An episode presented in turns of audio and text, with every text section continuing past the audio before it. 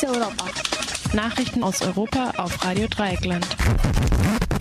Herzlich willkommen zu den Fokus Europa Nachrichten am Montag, den 13.01.2014 um 12.30 Uhr. Länderinnenminister wollen Vorratsdatenspeicherung und zwar bald. Klitschko ruft zu Generalstreik und Sanktionen auf. Türkische Regierung bringt umstrittene Justizreform auf den Weg. Syrien, islamistische Kämpfer sollen von anderen Islamisten hingerichtet worden sein. Öcalan fordert Fortsetzung des Friedensprozesses. Parlamentarier führen Troika auf den Zahn. Und nun die Nachrichten im Einzelnen. Im Studio ist Jan. Verschiedene deutsche Innenminister haben sich dafür ausgesprochen, die Richtlinie zur Vorratsdatenspeicherung der Europäischen Union zügig in nationales Recht umzusetzen. Der neue Bundesinnenminister Heiko Maas hatte vor kurzem erklärt, er wolle erst eine anstehende Entscheidung des Europäischen Gerichtshofes abwarten. Dieser muss über die Richtlinie entscheiden, nachdem der Generalanwalt des Europäischen Gerichtshofes Pedro Cruz Villayon die Bestimmungen der Richtlinie als Eingriff in die Grundrechte kritisiert hat.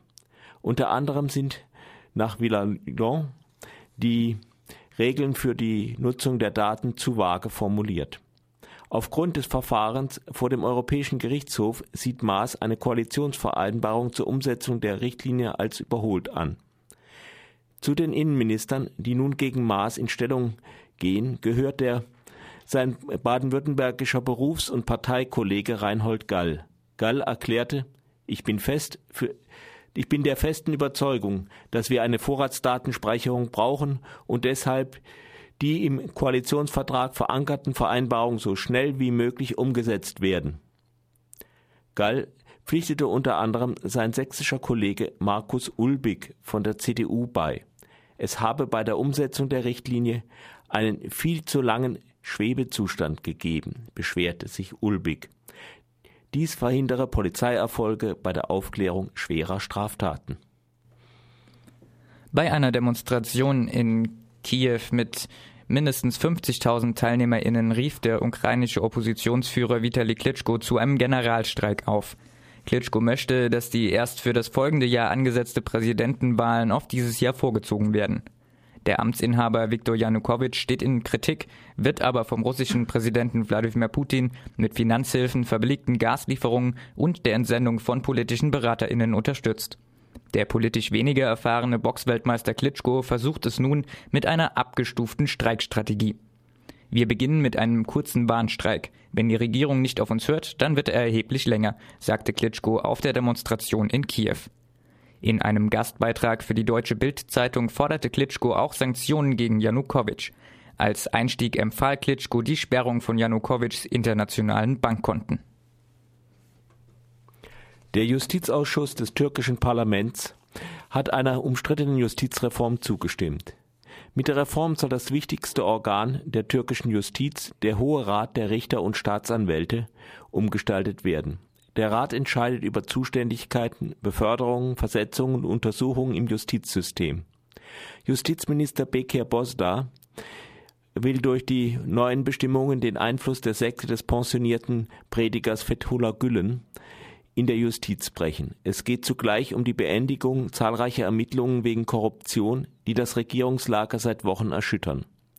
Die Opposition wirft der Regierung vor, mit ihrem Eingriff verstoße sie gegen das Prinzip der Gewaltenteilung. Am Wochenende wurde bei einer Sitzung des Justizausschusses ein Abgeordneter der Opposition von einem iPad am Kopf getroffen.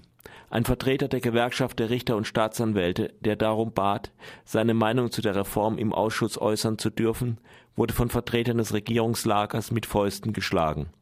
Außerdem flogen Wasserflaschen, Aktenordner und Mobiltelefone durch den Raum. Der Jurist und der Oppositionsabgeordnete mussten danach im Krankenhaus behandelt werden. Die Nerven liegen blank, nachdem vier Minister wegen Korruptionsvorwürfen zurücktreten mussten und die Regierung im Gegenzug rund 1000 Polizisten versetzt hat, damit sie der Staatsanwaltschaft nicht mehr bei Ermittlungen gegen Politiker und Geschäftsleute helfen, die der Regierung Erdogan nahestehen. Nach einem Bericht der Süddeutschen Zeitung haben Kämpfer der Gruppe Islamischer Staat im Irak und der Levante, abgekürzt ISIL, Kämpfer der An-Nusra-Front und der Ar-Ash-Sham-Brigaden hingerichtet. Alle drei Gruppen sind radikale Islamisten, die angeblich Verbindungen zum Netzwerk Al-Qaida unterhalten.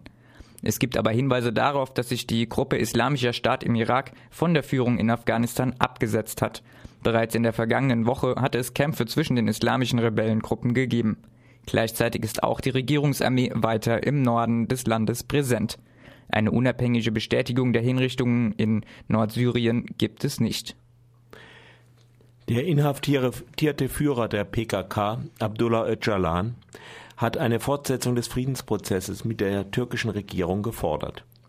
Die PKK hatte nach Verhandlungen ihre Kämpfer weitgehend aus der Türkei zurückgezogen.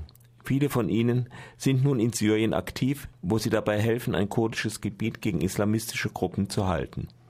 Im September hatte die PKK den weiteren Rückzug allerdings ausgesetzt. Trotz aller Hindernisse sei der Wunsch nach Frieden so groß wie am ersten Tag, sagte Öcalan in, seiner, in einer Botschaft vom Samstag. Die Verhandlungen könnten aber nicht immer in der Schwebe bleiben. Tatsächlich hat die kurdische Bewegung bisher so gut wie nichts erreicht. Eine Lösung der kurdischen Frage ist nur über eine Änderung der Verfassung möglich. Doch die Kommission, die ohnehin eine neue Verfassung ausarbeiten sollte, hat sich aufgelöst, nachdem die Vertreter der Regierungspartei dreimal ohne Angabe von Gründen nicht erschienen sind. Die Verhandlungen mit Öcalan sind allerdings ein Trumpf des Ministerpräsidenten in seinen Auseinandersetzungen mit der Gülen-Bewegung, Teilen der Justiz und der türkischen Protestbewegung. Am Sonntag demonstrierten in Ankara etwa 10.000 meist linke Demonstrantinnen und Demonstranten gegen den Ministerpräsidenten Tayyip Erdogan. Sie trugen unter anderem Transparente mit der Aufschrift Gülle Gülle Tayyip. Tschüss Tayyip. Der Ausschuss für Wirtschaft und Finanzen wird diese Woche wichtige Vertreter der Troika anhören. Am heutigen Montag ist zunächst der EU-Kommissar Olli Rehn an der Reihe. Der Europaabgeordnete der Grünen, Sven Giegold, äußerte, erläuterte im Gespräch mit Radio Dreieckland, warum er und andere Abgeordnete die Untersuchung der Politik der Troika durch das Parlament gefordert haben. Warum muss die Arbeit der Troika untersucht werden? Es gibt zwei Gründe. Das erste ist das Ergebnis und das zweite äh, ist der Prozess. Was das Ergebnis angeht, so sind die Pläne, die die Troika mit den verschiedenen Mitgliedsländern durchgeführt hat, also mit Griechenland, Irland, Portugal und Zypern, sind diese Ergebnisse sehr viel schlechter gewesen, was wirtschaftliche Entwicklung, Arbeitslosigkeit, aber auch Staatsverschuldung angeht, als eigentlich vorgesehen. Die Abweichungen sind zum Teil dramatisch und ähm, das alleine ist Grund genug, sich die die Rezepte einmal genauer anzuschauen. Der zweite Grund bezieht sich auf den Prozess. Und äh, da ist es eben so, die Troika steht in keinem Vertrag auf europäischer Ebene. Sie ist eine Institution eigener Art äh, und ist auch bisher nicht effektiv demokratisch kontrolliert. Und äh, alleine deshalb äh, wird sich das Europaparlament das einmal anschauen.